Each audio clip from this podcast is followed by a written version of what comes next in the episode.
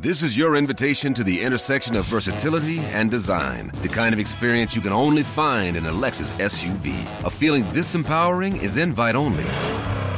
Fortunately, you're invited. Experience the versatility of the complete line of Lexus SUVs and some of the best offers of the year on select models at the Invitation to Lexus sales event, now through April 1st. Experience amazing at your Lexus dealer.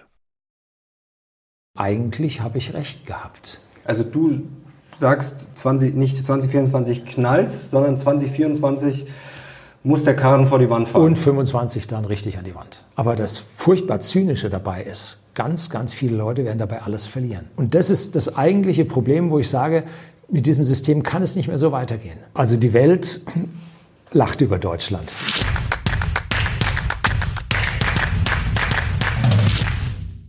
Servus Leute und herzlich willkommen in einem brandneuen Video auf meinem Kanal. Mein Name ist Mario Lochner und ich bin heute zurück mit einer deutschen YouTube-Legende. Er ist Deutschlands bekanntester Whiskyhändler, erfolgreicher Unternehmer und hat selber einen genialen YouTube-Kanal. Herzlich willkommen, Horst Lüning.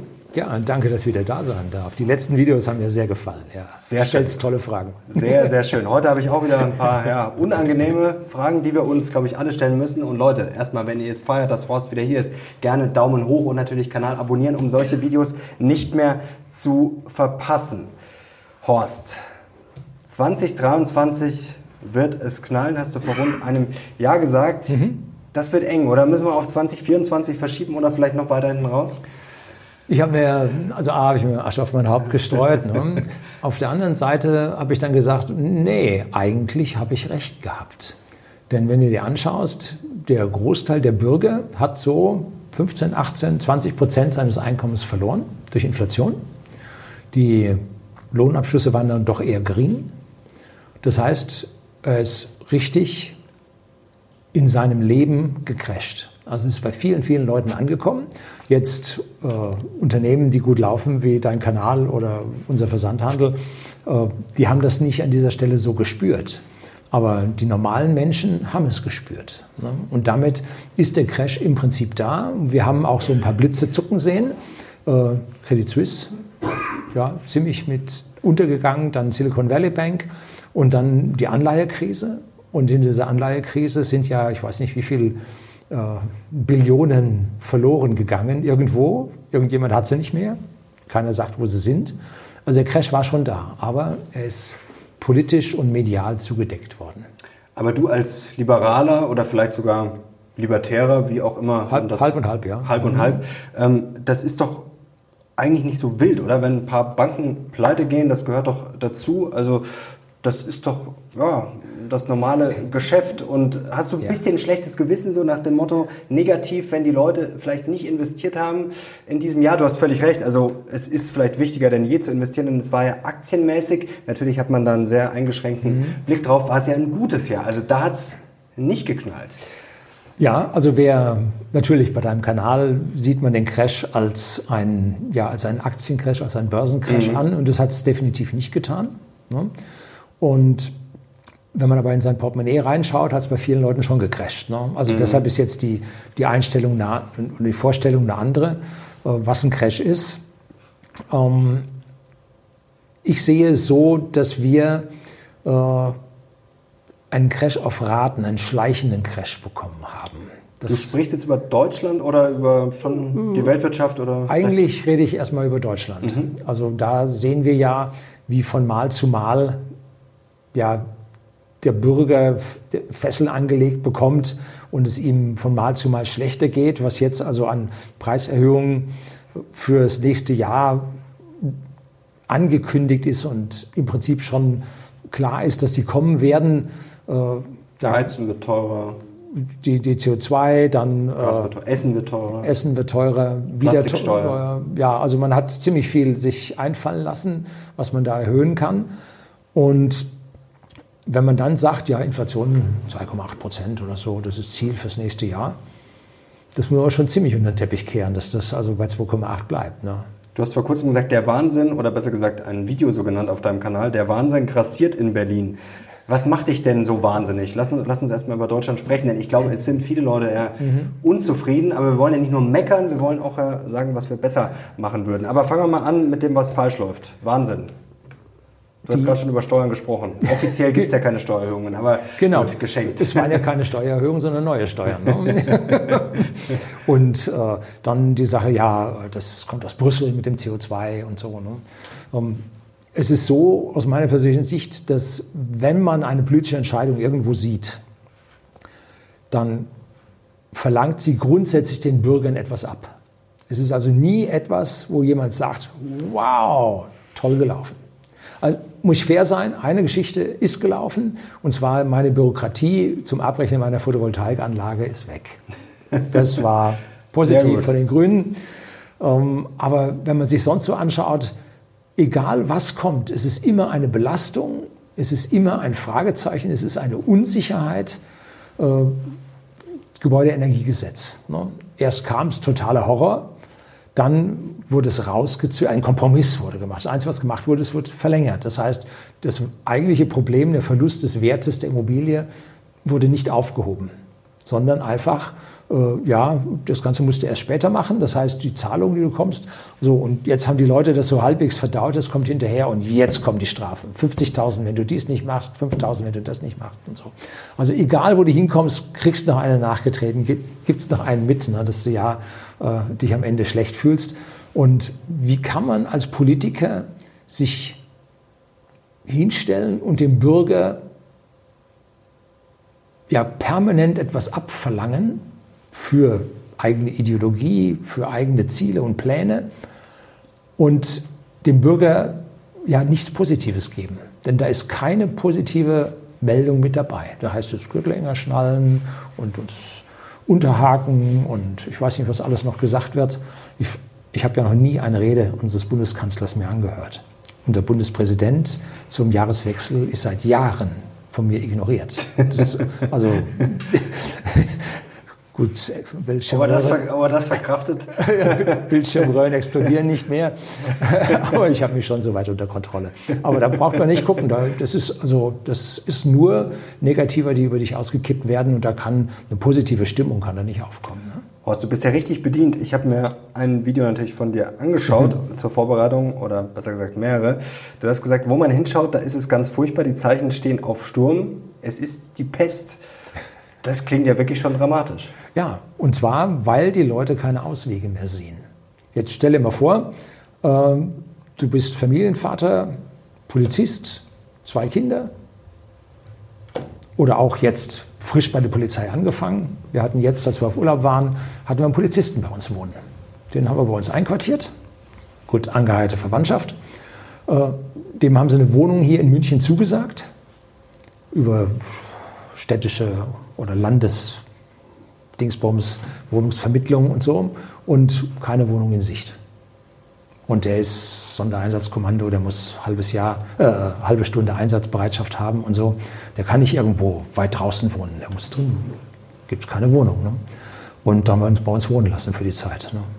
Ist ja also ein Polizistenhaus auch nicht schlecht. Ne? Das stimmt, das ist, kann, nicht, kann nicht schaden.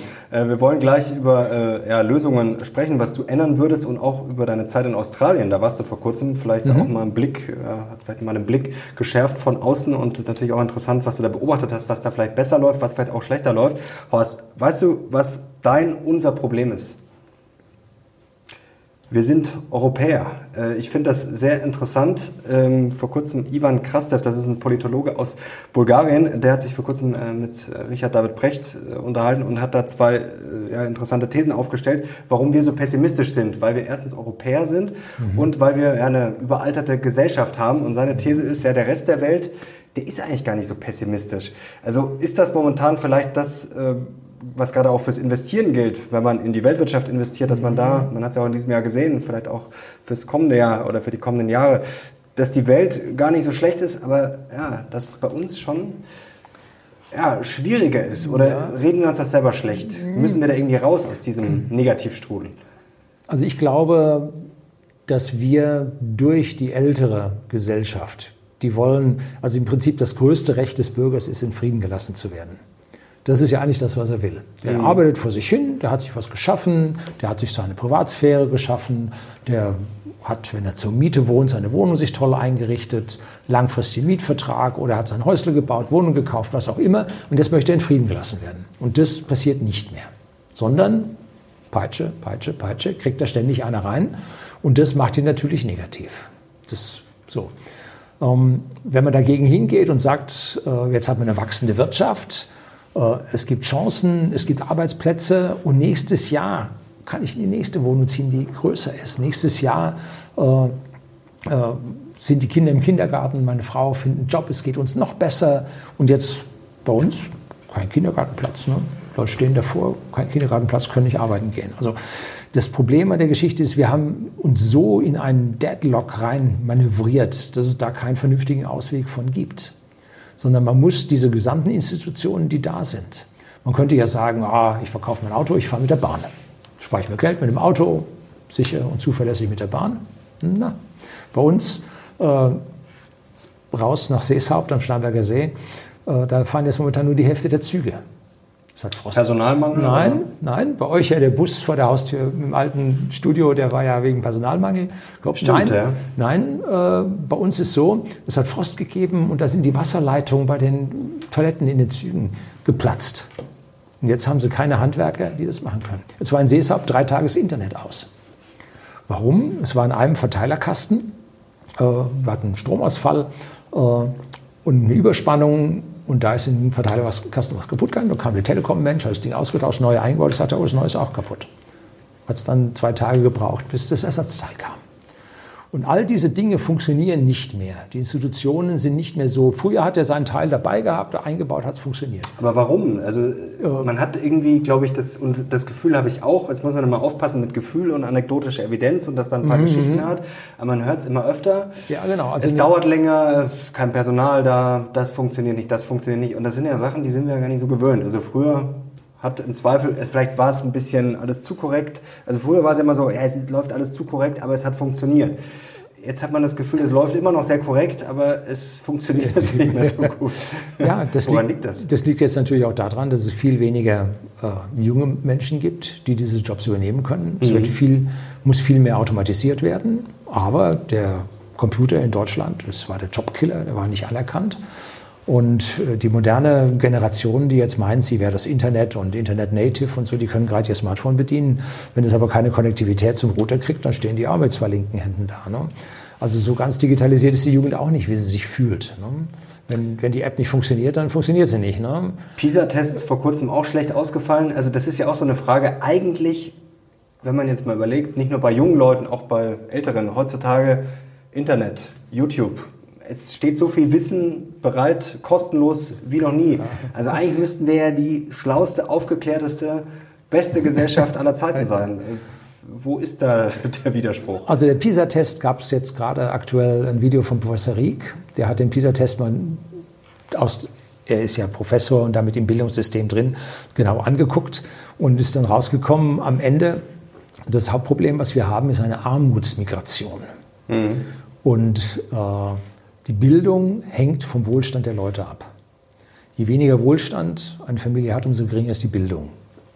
Großer Trend, gibt Ausnahmen natürlich. Ähm, und wir haben den Durchschnitt in unseren Schulen ärmer gemacht oder Kinder ärmerer Familien. Und damit ist das Wissen, die, die Wissenskultur in der Familie ist dort nicht vorhanden. Und deshalb andere Länder, die jetzt äh, auch Migranten haben, wie Kanada zum Beispiel, die liefern bessere Ergebnisse. Mhm. Weil dort die Leute sich anstrengen, in der Gesellschaft ankommen wollen und äh, ja, mit hoher Bildung kommen, mit guter Ausbildung kommen, die Eltern und damit die Schüler auch weitertreiben. Und bei uns ist eigentlich das Gegenteil der Fall. Das heißt, unsere Bildung sackt ab. Das liegt daran, dass einmal jahrzehntelang unsere Schule nicht besser wurde. Man hat eine Reform nach der anderen durchs Land gejagt und nie wurde es besser. Vielleicht sollte man mit den Reformen mal aufhören und mal warten, dass die Lehrer selber das tun, was sie tun wollen, denn die Lehrer sind nicht so schlecht, wie man es ihnen sagt. Die stehen halt nur verzweifelt vor dem System. Und wir müssen auch den Wohlstand der Bürger hochbringen. Es hilft nichts, die Bürger mehr und mehr zu versteuern mehr und mehr in den Staat zu packen und zu erwarten, dass die Bildung besser wird. Nein, wir brauchen Wohlstand in den Familien, dann wird es auch gebildetere Kinder geben. Und dann werden wir auch wieder mehr äh, Leute haben, die tatsächlich äh, der Gesellschaft Positives dazu leisten können und nicht einfach sagen, also Bürgergeld ist jetzt günstiger als mein einfacher Job. Ne? Da Thema redet ja jeder gerade drüber. Ne? Bürgergeld, hast du da auch schon Erfahrung gemacht? Es gibt ja viele Berichte, da muss man auch wieder aufpassen, ob das dann wirklich flächendeckend so ist. Aber es gibt ja Firmen, ja, die sprechen ganz offen darüber, oder nicht nur Firmen, auch Gastronomie nach dem Motto, wir finden keine Leute und die, die dann kommen, ja, die wollen es dann irgendwie schwarz machen, damit sie ihre Bezüge nicht verlieren und so weiter und so fort. Hast du sowas auch schon erlebt als Unternehmer? Also wir haben ein riesiges Problem an Mitarbeitern. Also wirklich ausgebildete Mitarbeiter zu bekommen, ist ein echtes Problem. Und äh, wir stellen, also unsere letzten drei eingestellten Mitarbeiter sind keine Deutschen mehr gewesen. Iran, Türkei, Italien. Gut, ist ja grundsätzlich kein Problem. Ja, grundsätzlich kein Problem. Äh, aber dann im Prinzip zu sagen, ja, hier die ganze Migrationsproblematik und so. Äh, die Problematik ist nicht die Migranten, sondern das Problem ist, wie hoch ist die Bildung der Migranten. Und jetzt geht die Regierung hin, importiert Migranten. Und wenn sie jetzt sagen würde, wir müssen zwingend, der Migrant wird erst auf die Bevölkerung losgelassen, wenn er Deutsch Level B1 kann. Vorher musste er in der Schule sitzen, irgendwo, Zaun rum, und macht sein Deutsch B1, denn dann kann er in der Gesellschaft schon was bringen. Ne? Aber hinzugehen und zu sagen, der muss kein Deutsch können, die, die steckst du da irgendwo in den Container rein, völlig un, unwürdig und dann kabbeln die sich noch gegeneinander und dann wird die Bevölkerung aufgewiegelt gegen die. Ne? Dass eine Bevölkerung, eine Stadt oder ein Dörfchen mit 450 Einwohnern kriegt 400 Migranten reingedrückt. Das wird ja alles nichts. Ne? Also, also ist für dich alles ohne Plan und auch eine alles ohne Plan. Überforderung. Und, und vor allem, äh, sie importieren, aber kümmern sich nicht um die Folgekosten.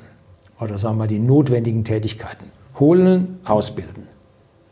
So, das Ausbilden fällt weg. Ne? Oder beim, beim Gebäudeenergiegesetz vorschreiben, aber keine Handwerker haben, die das umsetzen sollen. Äh, oder äh, Gasimporte äh, aus dem Osten stoppen, aber keinen Ersatz haben. Oder Verbrenner verbieten, aber keine Elektroautos da haben. Oder Atomkraftwerke abschalten, keine anderen Kraftwerke haben. Also wenn ihr mal guckt, die haben irgendwas gemacht, jetzt machen wir was. Früher hieß es bei der Bundeswehr, wenn wir was machen, dann machen wir es mit Schwung. Und wenn wir Scheiße machen, machen wir Scheiße mit Schwung. also diese Geschichten äh, finden jetzt verstärkt statt. Äh, oder wir, wir werfen uns in die verschiedenen Kriege hinein, aber dass wir keine Panzer mehr haben, dass wir Munition für drei Tage haben, wieder nichts. Ne? Also das ist ohne langfristiges Denken, dass dann so eine Bundeskanzlerin, die wir mal hatten, sagte, man muss die Dinge vom Ende her denken. Das hat sie auch nicht gemacht. Ne? Niemand hat bei uns vom Ende her gedacht. Ne? So. Als Liberaler, was, was wählt man heutzutage? die Wahlen sind geheim. also ich hoffe, ich hoffe es sehr. Und man hört so langsam das Humor. Die Welt hatte jetzt schon einen Artikel gehabt.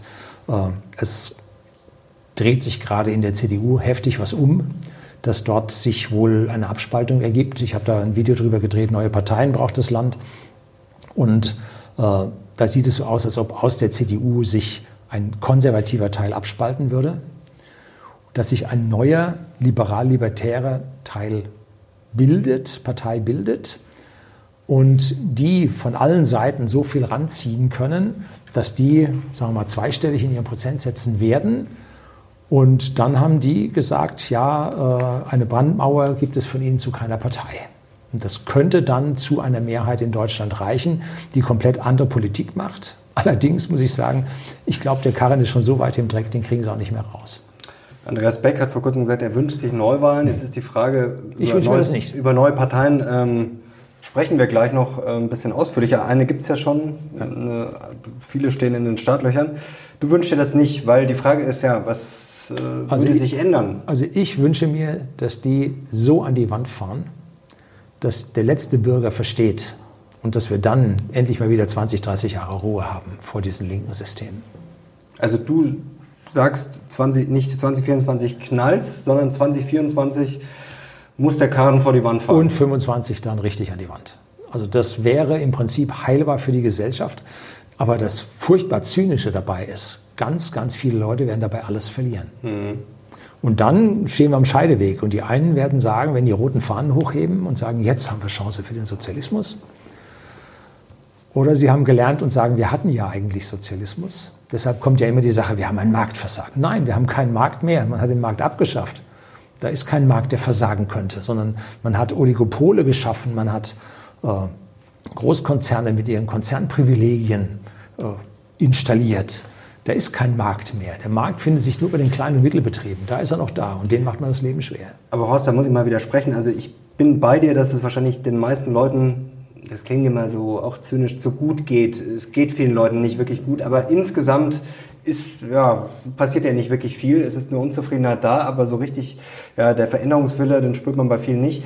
Jetzt hast du gesagt, Karren vor die Wand fallen. Ja, dann würde sich wahrscheinlich was ändern, aber ist das dann nicht gerade die Zeit, du hast gerade gesagt, für die Rattenfänger, ja. für die Sozialisten, für jetzt äh, die Faschisten man, auf der anderen Faschisten Seite. Auf ganz also Rotfaschisten und Braunfaschisten. Äh, wir haben vor kurzem mit Rainer Ziedelmann gesprochen, der das ganz schön erklärt hat, der sich ja auch zum Beispiel mit Hitler intensiv beschäftigt hat. Der meinte, ja, es sind immer die, die die Halsversprechen machen, das sind die gefährlichsten. Das ist doch gerade die Stunde der, die ja, wie du mhm. sagst, linke, rechte Extremisten, die dann wahrscheinlich das Blaue vom Himmel runter versprechen, oder? Ist, macht dir das keine Angst? Also ich glaube, wir haben ja die Linkspartei als richtig rote und die SPD als richtig rote Partei, die Grünen, die sich jetzt auch als rot geoutet haben. Und das sollten eigentlich die Bevölkerung merken, dass das rot ist. So, jetzt haben wir auf der anderen Seite gesehen in Italien, die haben den Roten dann auch die rote Karte gezeigt. Äh, jetzt haben wir dort im Prinzip eine Rechtsregierung oder eine Mitte-Rechtsregierung, aber wir sehen, sie wird es nicht schaffen.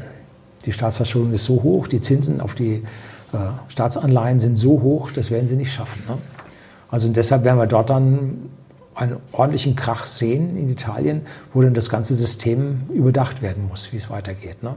Und das steht im Prinzip in Europa überall an. Ne? So. Weißt du, was mir Sorge bereitet? Wir haben gerade schon darüber gesprochen, äh, man hört viel, man erlebt viel und man sieht es immer öfter auch im eigenen Umfeld ja, dass Arbeitskräfte fehlen. Du hast es vorher schon beschrieben, der Bus, der nicht mehr fährt, Personalmangel, man hört es immer mehr. Hier kann das Freibad nicht mehr so eröffnen, weil Personal fehlt. Bei der Post, überall klemmt's und man spürt vielleicht auch schon das Demografieproblem, denn da laufen wir in ein Riesenproblem rein, dass immer mehr Ältere, auch die Babyboomer in Rente gehen, mhm. immer weniger Jüngere nachkommen. Auf der anderen Seite die Bundesverwaltung, rechnet äh, der äh, Bund der Steuerzahler vor. Äh, Bundesverwaltung hat mit 300.000 Beschäftigten eine Rekordgröße ja. erreicht. Die Bürokratie wird nicht gerade nee. weniger. Haben wir einen immer größeren Staat, der immer größer wird, sich immer mehr selbst verwalten muss und auf der anderen Seite fehlen dann noch mehr Leute? Ist das nichts, was dir Sorge Natürlich. bereitet? Unbedingt. Also der Staat ist, sagen wir so, es, es gibt da so ein paar Beamtengesetze. Ne? Ähm, Beamten, die kann man das, das, Amt zuschließen und dann kommen die nach einem halben Jahr und brauchen mehr Platz. Äh, oder ein, ein Beamter hat nichts zu tun und es dauert ein Jahr und er braucht äh, noch Mitarbeiter. Also die suchen und finden und verwalten immer mehr, schreiben immer mehr Verordnungen. Und dieses diese Verordnungen, die jetzt immer komplizierter werden, die jetzt immer mit immer mehr anderen Verordnungen kollidieren, machen das Ding irgendwann mal völlig unverwaltbar. Und ein Beamter hat ja das Problem, wenn er einen Fehler macht, das kann er bis in seine Pensionsbezüge hineinreichen, dass man ihm die dann kürzt oder streicht. Das heißt, im Zweifelsfall wird ein Beamter nichts tun, bevor er was Falsches tut. Und zwar zu Recht. Weil im Prinzip geht man hin und sagt, die Beamten haften mit ihrer Pension und allem aber die, die die Gesetze machen, aus denen dann Verordnungen entstehen, die haften mit nichts. Die Politiker haften mit nichts. Ne? So, und jetzt laden die immer mehr Regulierungen auf die armen Beamten ab und die Beamten können das nicht mehr, weil es zu komplex ist. So, und deshalb stellen die immer mehr ein und das geht so hoch. Ich glaube, diese Zahlen auch gelesen, da stand da noch eine Zahl gleich von 43 Milliarden Beamtenkosten im Jahr ja. irgendwo dabei, oder? Äh, seit 2020 sind die Personalkosten des Bundes um 8 Milliarden Euro gestiegen und werden 2024 mehr als 43 Milliarden Euro betragen. Ja, so. Und das sieht man, das ist eine hübsche Exponentialfunktion, ne? die findet kein Ende, das knallt oben raus. Ne? So, und, und das ist das eigentliche Problem, wo ich sage, mit diesem System kann es nicht mehr so weitergehen. Wenn man dann wechselt auf ein linkes System, wird es schlimmer. Weil bei den Linken ja im Prinzip eine ganz kleine Gruppe privilegierter ist und der Rest hat dann nichts mehr. Und an der Stelle wird es schlimmer. Und da ist die Frage, werden die Leute das früh genug begreifen oder nicht? Es gibt ja in Argentinien einen Mann, der von vielen ja, immer genau zitiert wird. Jetzt wollen wir das auch nicht glorifizieren, das ist natürlich auch kann er ja nicht, nicht alles. Äh, der sitzt in der Koalition drin, der kann das alles sind nicht. Auch, auch teilweise schon schräge Vorschläge, also das muss man auch dazu sagen. Trotzdem, wollen wir mal Millet gar nicht bewerten und gar, es geht gar nicht um Millet, sondern eher um die Kettensäge, die du gerade schön äh, ja. animiert hast sozusagen. Braucht es sowas? Aber ja, aber glaubst du an sowas selber? Dass sowas passieren wird? Ich meine, wo fängt man da an? Also in der Theorie ist das immer ganz einfach. Wir sagen immer, ach komm, hier streifen wir das zusammen und streifen wir das zusammen. Wie soll sowas in der Praxis jemals passieren? Es gibt eine Generationentheorie. Neil und Howe. Mhm. Berühmtes Buch. Und das geht davon aus, dass die Menschheit sich im maximalen Alter der Leute, so 80, 90, 100 Jahre, in langen Zyklen bewegt. Und wir stehen jetzt vor dem, oder sind jetzt 90 Jahre nach dem letzten großen Chaos weltweit. Äh, und jetzt kommen wir an die Punkte, wo es wirklich schwierig wird und wo man jetzt versucht, noch hier eine Verordnung ranzuschreiben und da was zu machen. Äh, das kann aber aus der Komplexität heraus nicht funktionieren und deshalb müssen wir ein System finden, was deutlich weniger komplex ist und wo der Bürger eine viel, viel höhere Verantwortung wieder trägt. Dass man nicht sagt, du musst dies machen und das machen und so, Scheitel links rumtragen oder rechts rumtragen, sondern der Bürger muss selber entscheiden und muss selber darüber, dass es nicht Bauvorschriften gibt ohne Ende und jetzt kann man nichts mehr bauen. Wir brauchen Wohnungen ohne Ende. Und deshalb kann man nicht sagen, ja, wenn du nicht diese Ausgleichsfläche und da läuft der Lurch und dies ist hier und dies und dort, äh, das blockiert alles wenn man da nicht hingeht wie der Elon Musk und sagt, ich baue jetzt die Fabrik, egal ob du sagst, du hast genug Wasser nicht, schau, überall ist voller Wasser. Ne? Also es kann gar nicht anders sein. Und dann irgendwann hat er auch ein paar Lurche gesammelt äh, und hat die Fabrik gebaut und jetzt geht die Regierung hin und brüstet sich damit, wir haben das tolle Elektroautowerk. Ne? So, also diese Dinge, diese Regulierungen zu ignorieren und wirklich was Neues zu machen, aber dafür müssen dann die Bestrafungssysteme weg. Das heißt, unser Rechtssystem muss mit diesen ganzen Bestrafungen, die Leuten angedroht werden, das muss reduziert werden, dass wieder Leute sagen, ich kann Initiative ergreifen. Denn was macht die, deine, deine Generation? Davon sind die wirklich Guten, sind über alle Berge. Ne? Weil wir haben im, was haben wir, 700, 800.000 äh, in jedem Jahrgang jetzt von den Jungen, die nachwachsen. Und von denen gehen 250.000 auf Reisen in andere Länder. Das ist äh, ein Viertel. Es kommen zwar natürlich dann wieder, ich weiß nicht, 170.000 oder so zurück, aber die kommen erst im höheren Alter zurück. Das heißt, diese Zeit, wo die positiv vorwärts arbeiten, arbeiten sie nicht bei uns. Ne? Das Klar, muss, muss man ne? sich auch äh, Gedanken machen, klar, wenn es ja. Äh, stetig schlechter werden sollte. Jetzt drehe ich das Ganze mal positiv. Mhm. Wir diskutieren ja auch gerade und viele Leute schauen zu und diskutieren mit. Ist unsere Demokratie nicht lebendiger denn je gerade. Also natürlich birgt sowas auch immer Gefahren, aber wir sind ja, äh, ja lange mit dem Merkel-Schlafwagen durch die Gegend gefahren. Da ja.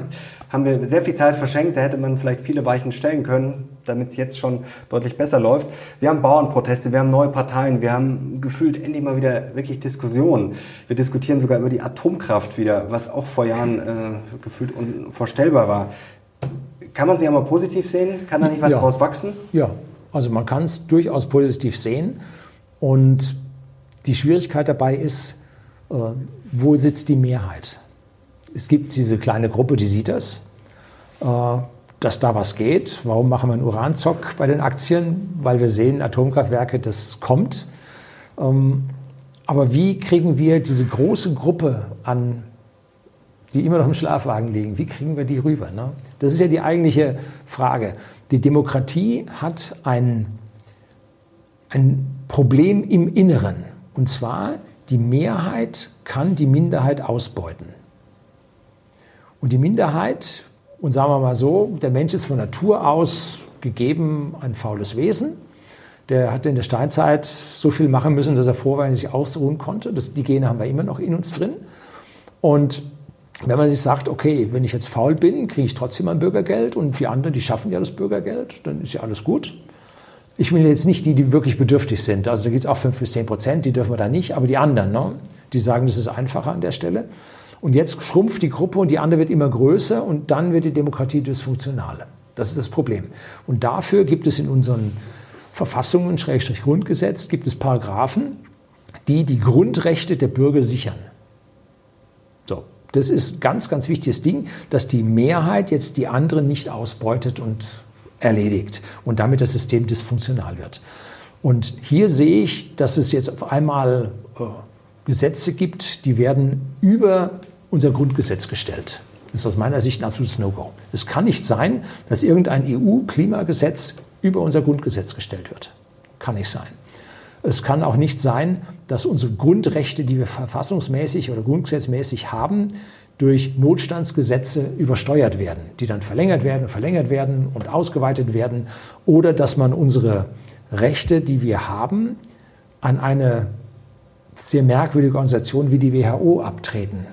Da soll ja im Mai dann ratifiziert werden, der WHO-Vertrag, wo dann ein einziger Mensch, der Präsident der WHO, sagen kann, Lockdown auf der ganzen Welt. Da sollten wir sich mal den Lebenslauf dieses Herrn anschauen, da wird einmal auch anders. So, und hier ist unsere Demokratie massiv in Gefahr und einige wenige werden jetzt lauter, gründen neue Parteien, äh, sagen, wir müssen dies machen, wir müssen das machen, da muss ich was tun und so. Und die Frage ist, äh, haben sie eine Chance, gegen die mittlerweile Mehrheit im Schlafwagen anzukommen? Jetzt haben wir ja äh, Wagenknecht-Partei, Krall-Partei, dann vielleicht noch Abspaltung der CDU. Würde das dann zusammengehen oder wären das dann ist gerade Nichts genau, das weiß man nicht. Ja. Was kommt dabei raus? Ähm, eher was Gutes oder eher was Schlechtes?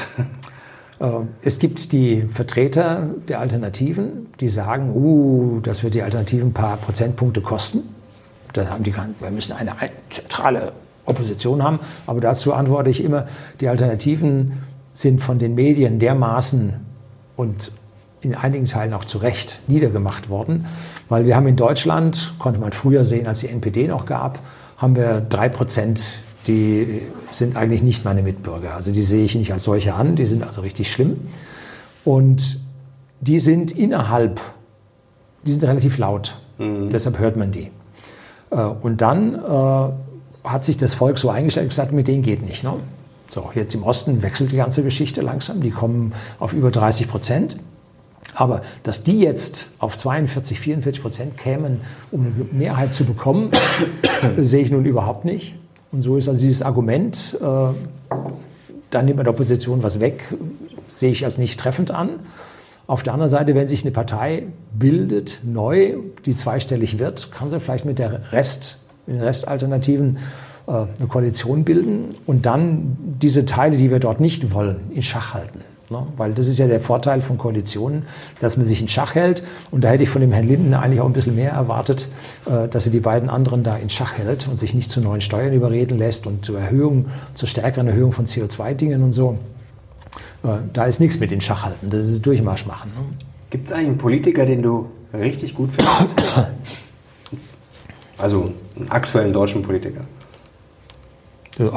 So, von Anhieb nein. so, vielleicht, wenn ich ganz lange nachdenke. So, weil, weil da gibt es ja dann die Politiker, da sagt man, Mensch, der hat jetzt toll geredet, der hat dies und das und toll. Und dann guckt man nachher, wie hat er abgestimmt? Hat er doch mit der Masse wieder abgestimmt, ne? weil der Fraktionszwang in ihm so verankert ist, dass er dann doch mitmacht, obwohl er es eigentlich nicht wollte. Ne? Also insofern äh, gibt es Leute, die ich verbal für sehr gut halte, aber was dann abgestimmt wird, zeigt man hintenrum doch nicht so. Ne? Ich hoffe, du hast vor kurzem, Horst, nicht mal wieder ein neues E-Auto bestellt, das noch nicht ausgeliefert wurde, noch nicht zugelassen wurde, denn da war ja auf einfach auf einmal über Nacht von Sonntag auf Montag die E-Auto-Prämie weg und ja. das hat einige ja getroffen. Ähm, absurd, oder? Äh. Warum macht man sowas? Also warum ist klar, weil man Geld sparen muss, aber ist sowas strategisch klug? Also ich muss ja sagen, ähm, diese gesamte Subventionitis halte ich ja für absolut schädlich. Denn jetzt hat man Autos subventioniert ohne Ende und was ist passiert? Äh, die Autos sind teuer geblieben. Und kaum äh, ging man mit der Subvention zurück beim, äh, für den, äh, gewerblichen E-Autos sackte das ja schon ab. Äh, schon wurden die Fahrzeuge billiger. Also am Ende ist es so, dass jede Subvention die Firmen faul und träge machen und sagen, ah, den Karren reiten wir jetzt noch ein Jahr, anstatt sich um Neues zu kümmern. Oh, meine ersten drei Elektroautos, die habe ich ohne Förderung gekauft. Und wir haben sie in der Firma drin, da kann man unten am Konto einen Strich ziehen. Mit denen bin ich günstiger gefahren als mit Verbrennern der gleichen Größen- und Leistungsklasse. Also war deutlich günstiger. Schon damals liegt aber auch daran, dass wir äh, eigene Strom laden und damals der Strom billiger war. So, dann als es Förderung gab, Fahrzeug 4 und 5, äh, haben mit Förderung gekauft. Wäre ja blöd, die nicht zu nehmen. Ne? Ähm, bin ich eigentlich als Unternehmer auch verpflichtet, hier Schaden von der Firma abzuwenden und dieses Geld zu nehmen. Äh, Habe es aber als unsinnig gehalten. Ähm, denn die neuen Fahrzeuge sind physikalisch besser, höhere Wirkungsgrade. Das sind völlig einfache Autos. Da ist ja keine Abgasreinigung, keine Abgasrückführung, kein Turbolader. Nichts, nicht heiß. So simple Karren und die müssen 30 Prozent billiger werden. So, und wenn die sich nicht anstrengen müssen, dann werden sie nicht billiger werden. So, das heißt, keine Subventionen und die müssen da durch. So, das ist es. Ich war, wie gesagt, sprachst ja davon in Australien, da fahren chinesische Autos rum, aber so richtig. In, in Mexiko hat man ja auch. Kurzem, im Oktober 20 Prozent ja. aller verkauften Autos in Mexiko, das waren vor ein paar Jahren noch praktisch null. null. Chinesische Autos. Du hast vor kurzem BYD getestet, warst überzeugt, vielleicht sogar begeistert, aber auf jeden Fall überzeugt. Ein, ein richtig gutes Auto. Es war, es ist ein Zweitwagen, Kofferraum zu klein und so äh, Reichweite jetzt nicht langstreckentauglich. Aber so sagen wir, Frau, die Kinder in den Kindergarten fahren und so Landkreis fahren, tolles Auto. Frank Sieren hat vor kurzem gesagt, China-Experte, das muss er natürlich sagen, der lebt da schon seit 30 Jahren, mhm. hat vielleicht auch natürlich, ja, auch natürlich verständlich ein bisschen die chinesische Brille auf und mhm. äh, ist vielleicht auch äh, schon ein bisschen weiter weg von Deutschland. Aber vielleicht ist das gerade die Neutralität oder der Abstand, den man braucht. Da gesagt, äh, er hält das Unvorstellbare für möglich für die deutschen Autobauer. Früher mussten die Chinesen die Joint Ventures machen, um an die Technologie zu kommen. Jetzt müssen es eher die Deutschen ja, Audi machen. und Volkswagen ist ja schon soweit, ne? Genau, und er ja. hat gemeint, dass vielleicht ja, die Deutschen sich zusammenschließen müssen zu einer Art Plattform. Also der sieht da auch, äh, mhm. was heißt schwarz, aber große Probleme deutsche Autoindustrie, du hast gesagt, keinen Cent mehr würdest du da reinstecken. Nix. Äh, übrigens, Horst Depot, wir haben ein Video dazu gemacht, das verlinke ich euch natürlich. Äh, Horst hat gezeigt, auf Wasser setzt, was für Zocks, welche ja. ETFs und Einzelaktien, unbedingt reinschauen. Also, in Autobauer kann man schon mal verraten, nichts mehr. drin. Ähm, die Deutschen haben ja einen Luxusstatus.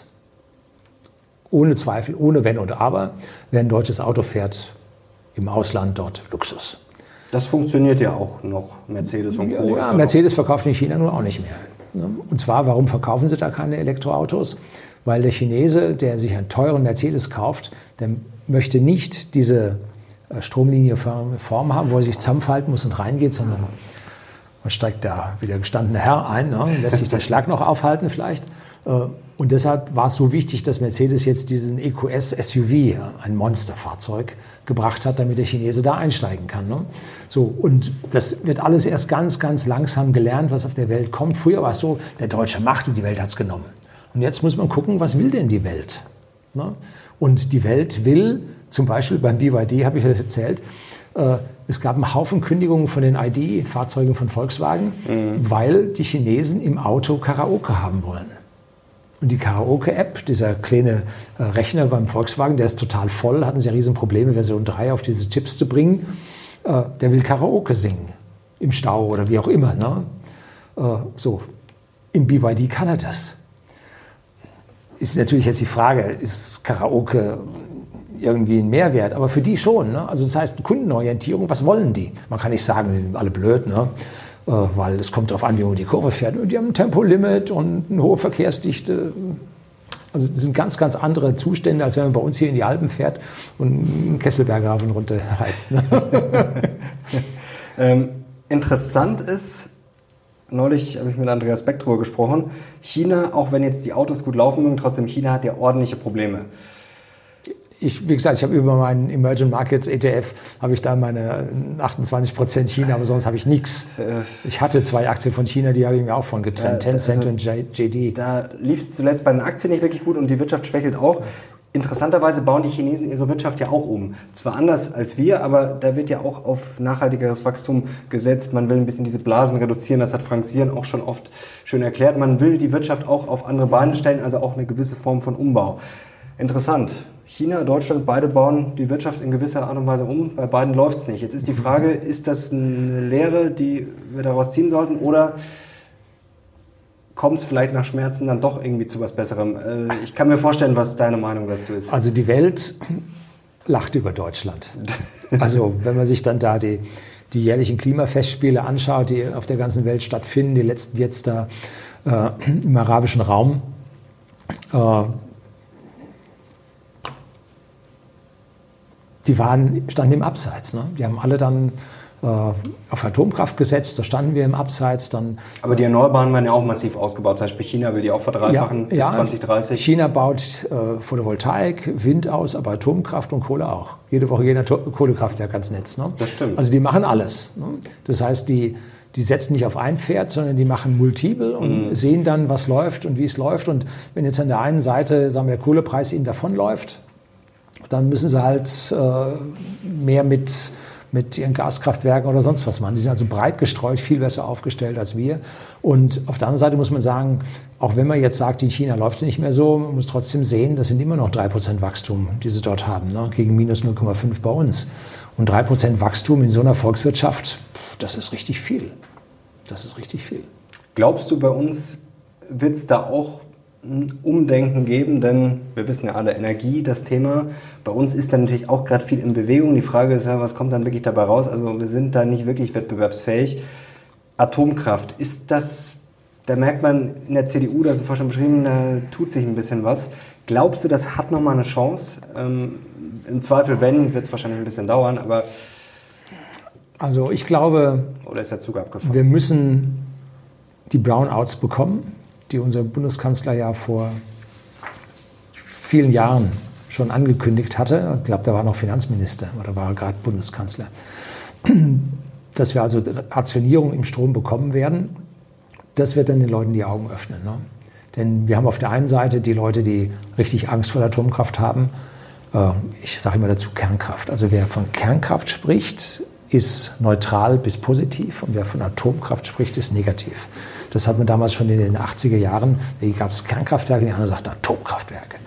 So, also wer also da äh, nicht so ganz die Angst davor hat, der wird sich umstimmen lassen. Aber es wird sicherlich einen starken Kern geben, der an dieser Stelle da nicht hin will. Ne? Jetzt ist die Frage, wie viel. Die letzten Umfragen waren, bevor das alles losging, waren ja 60 Prozent gegen Atomkraft, oder waren es 66 Prozent, zwei mhm. Drittel. Mhm. Und mittlerweile scheint es jetzt wieder eine leichte Mehrheit für zu geben. Ne? Aber ob sich das dann mit den Politikern zusammen einer zukünftigen Regierung darstellen lässt, man weiß es nicht. Wasserstoff aus deiner Sicht wird nicht die Lösung sein. Beerdigt, Völlig. gestorben. Warum? Äh, physikalisch. Und zwar die Wirkungsgrade.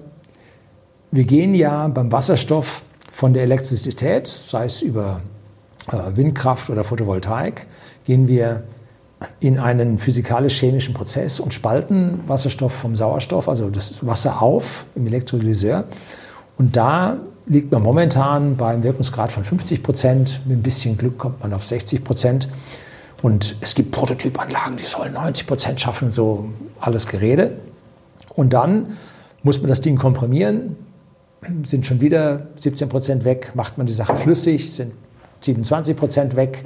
Beim Transport hat man Pumpverluste, Druckverluste, irgendwo hin wieder Prozente weg. Äh, man kommt in der Wirkungsgradkette vom Wasserstoff, kommt man auf, ja, mit, mit viel Glück auf 10, 12 Prozent. Der Rest ist verloren. Und das bedeutet auf der anderen Seite, wenn wir umstellen auf Wasserstofftechnologien, brauchen wir entweder zehnmal so viel äh, Windkraft und Photovoltaik, dass wir uns das leisten können, was natürlich ein Rieseninvest ist und dafür gibt es das Kupfer nicht und so. Äh, oder aber wir kriegen zehnfache Preise. Äh, das wäre schlecht. So, und äh, das ist etwas, was den Wasserstoff jetzt schon rausgehebelt hat. Und alle Automobilfirmen, große Automobilfirmen, haben auch schon gesagt, machen wir nicht mehr. Ne?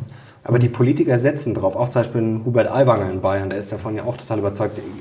Das müssten die doch auch theoretisch kapieren oder werden die so von Lobbyisten beeinflusst? Was ist da dein, Ja. dein Urteil? Äh, Wenn man sich die Wasserstoffwirtschaft anschaut, dann ist es ein 100-prozentiges Subventionsgrab. Audi hat, waren das vier Wasserstoffteststände für ihre Motoren gebaut, wurde alles bezahlt. Und jetzt hat Audi gesagt, wir machen keine Wasserstofffahrzeuge. Das heißt, ist Geld reingeflossen, vielleicht noch eine Doktorarbeit geschrieben worden, ein Haufen Engineering gemacht worden. Die Welt kauft dieses Wasserstoffzeug nicht von uns. Das heißt, die Firmen, die es entwickelt haben, haben auch kein Geschäft davon. Das heißt, da ist eine Sackgasse, da ist Geld reingeflossen.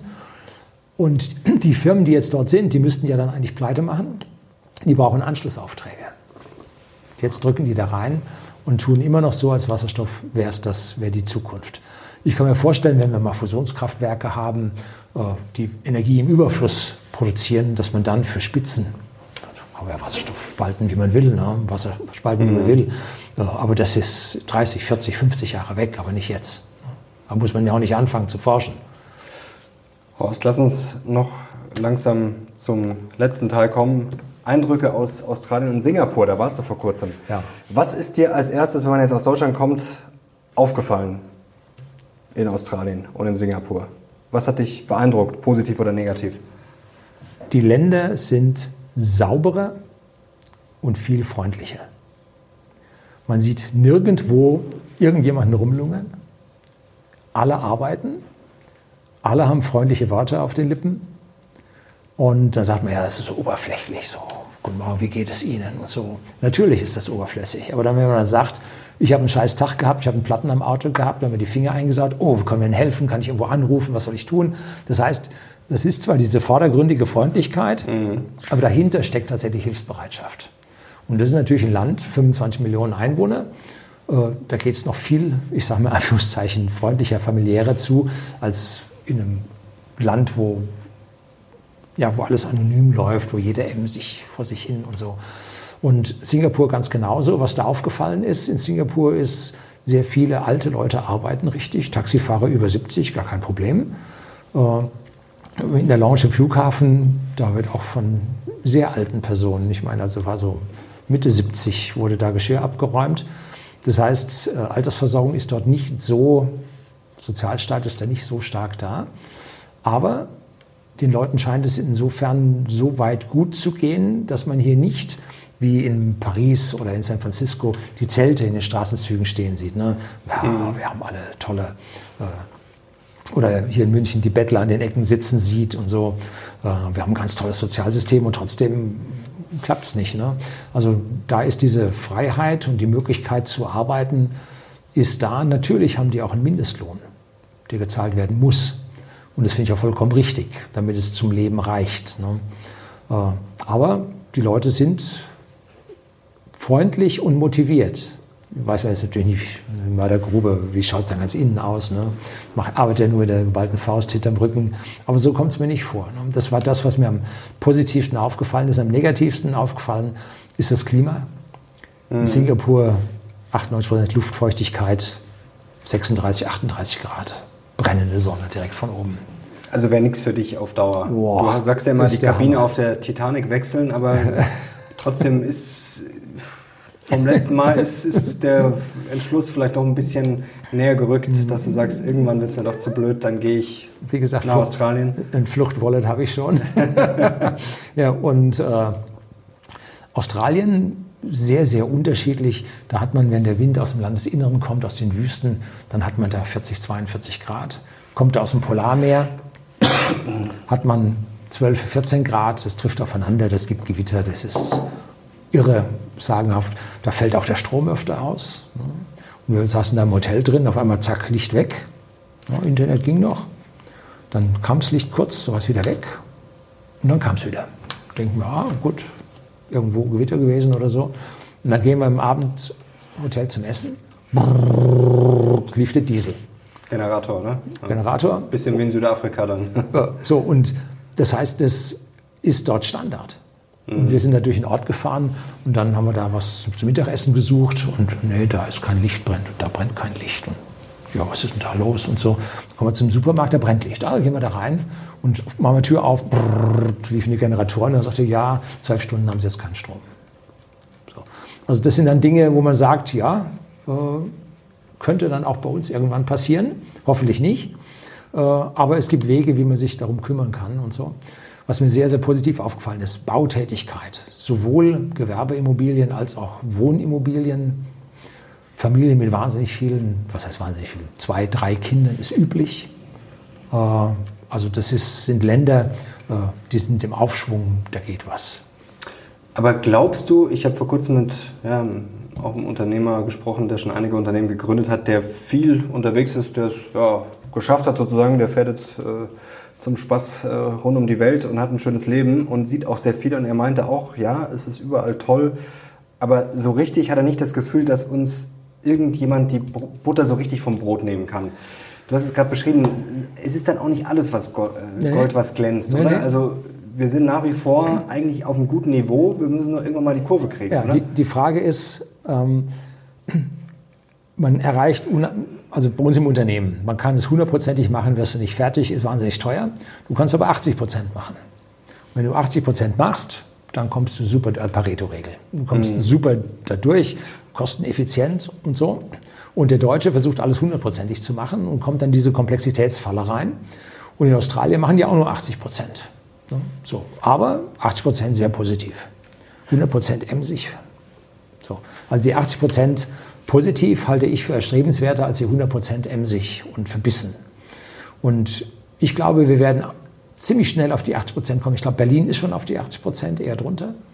Dass man da also keinen kein so Ausweis viel, so mehr bekommt, dass da die, die, die S-Bahn nicht ordentlich läuft und, und, und, dies und das. Ähm, und da werden wir uns dann, werden sich auch die, die öffentliche Hand, da wird sich dann äh, die Politik und die Beamtenschaft muss sich auf diese 80 Prozent einstellen. Also, und dann wird es auch wieder besser werden, wenn man nicht jeden zu 100 Prozent zwingt.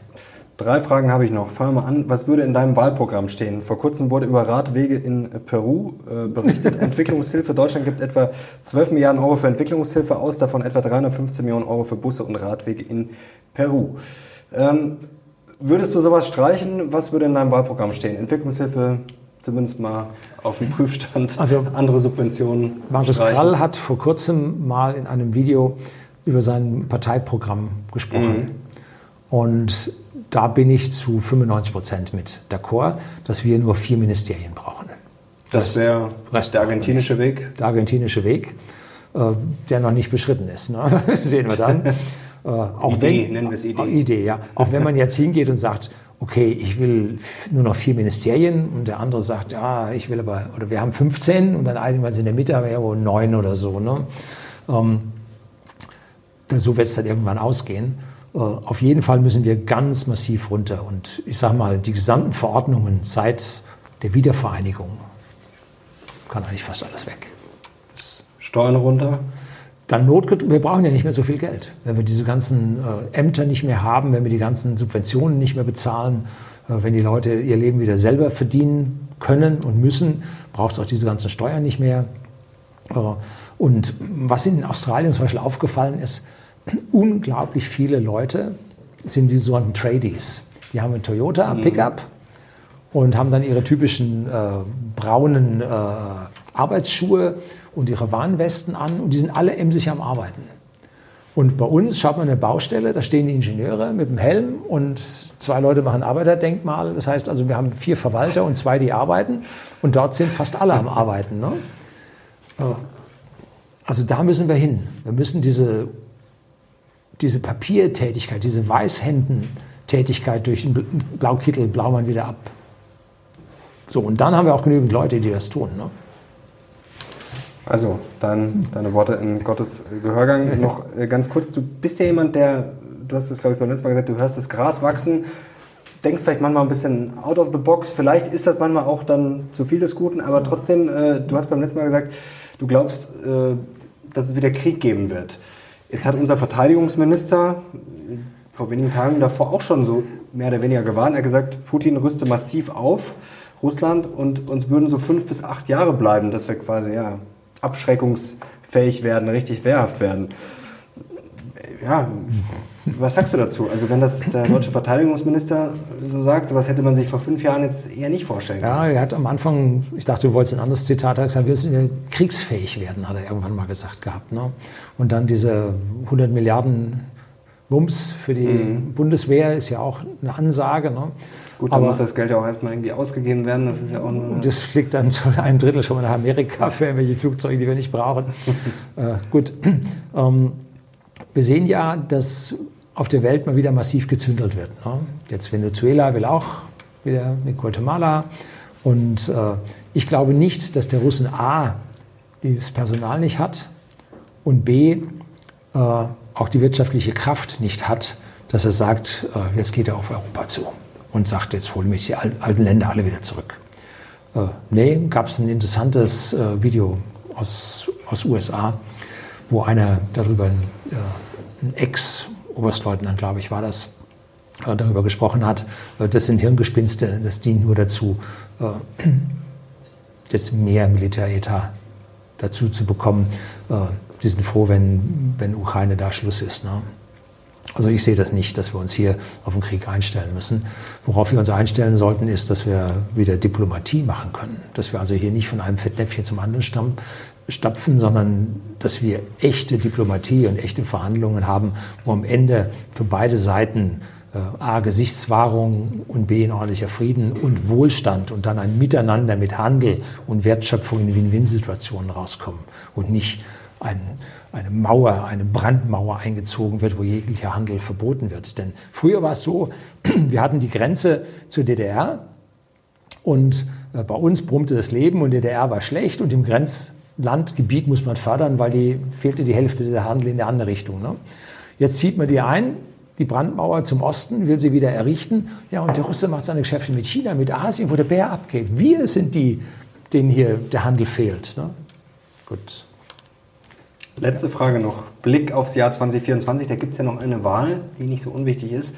Und zwar nicht in Deutschland. Nee, da ist die Wahl planmäßig zumindest erst wieder im September 2025. Ja, in den USA wird gewählt. Ja. Was glaubst du? Trump hat ja zuletzt in den Umfragen aufgeholt. Michigan zum Beispiel, da vor kurzem noch im Rückstand gewesen. Jetzt vier Prozentpunkte schon in Führung. Also es ist durchaus möglich, dass er das wieder schafft. Glaubst du, dass er zurückkommt? Und ja, wenn ja, was wie würdest du das bewerten? Trump ist, wäre hervorragend für sein Land, aber genauso schlecht für uns, wie Biden für uns schlecht ist. Also bei Biden gilt America First und äh, das heißt also, für uns ist es wurscht, wer da gewinnt, weil für uns sind die Weichenstellungen gemacht. Äh, ob er es schafft, ich glaube, die die Fronten sind dort so verhärtet, dass man ihn nicht lassen wird. Also man wird ihn nicht lassen, auch wenn er gewinnt. Äh, laufen ja einige Prozesse, also das ist sicherlich ein, eine, eine, komplizierte Sache, um es ja, diplomatisch auszudrücken. Die, die höchsten Richter wurden von den Republikanern eingesetzt. Also die sind die Demokraten etwas hinten dran. Also die Richter stehen noch auf republikanischer Seite, ob sie sich dann zu dem Trump zugehörig fühlen oder dann doch lieber einen anderen haben wollen aus Republik, steckt auch nicht drin. Und die Wahlsysteme sind so unterschiedlich zwischen den verschiedenen Staaten, dass man da über, über eine ordentliche, demokratisch überwachte Wahl sprechen kann, sehe ich auch schwierig, ne? dass da die Wahl mit rechten Dingen zugeht. Jetzt Berlin, gerade heute rausgekommen, 10 Uhr, muss neu gewählt werden. 455 Wahlbezirke, glaube ich. Ja, Wahlen ist ja nicht zum ersten Mal, das ist ja, Wahlen können wir auch nicht mehr mittlerweile. Ja. Das ist äh, bedenklich. Vielleicht wollen wir auch nicht mehr. Vielleicht wollen wir auch nicht mehr. Äh, allerletzte Frage, 2024, überlebt die Ampel? Also ich habe ja ein Szenario gemacht und äh, habe gesagt, äh, die FDP könnte sein, dass die da den Stecker zieht. Ähm, Wahrscheinlichkeit habe ich als nicht so hoch eingeschätzt, aber mittlerweile hoffe ich, dass sie es übersteht die Ampel, weil dann der Karren, weil richtig. du dir wünscht, trotz aller Schmerzen, dass der Karren richtig in die Wand geht. Richtig in die Wand geht. Ja. Das ist ein nicht schönes Schlusswort, Nein. aber ein klares.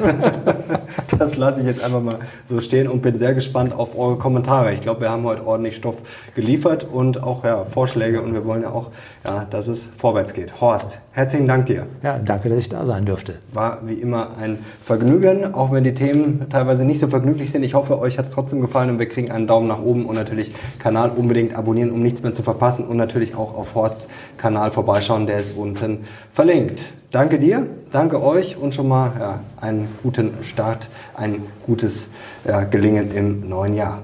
Ciao.